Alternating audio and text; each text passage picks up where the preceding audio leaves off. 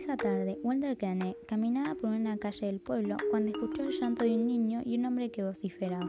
Las voces provenían de la cabaña de almendra. Se asomó por la ventana y lo que vio le hizo hervir la sangre.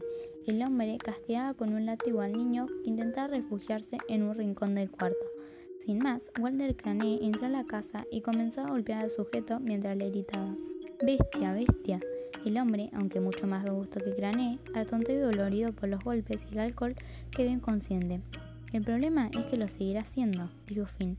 No lo hará más, afirmó Crané. El niño se quedará aquí. Walter, ¿estás seguro? Walter Crané se acercó a la ventana y observó la mortecina luz del crepúsculo que iluminaba el pueblo bajo un espeso manto de nieve. Sí, estoy seguro. Y así fue como Pedro, a quien Walter llamaría Peter, vivió desde ese día en los Alerces, bajo la protección y la guía espiritual del señor Cráneo.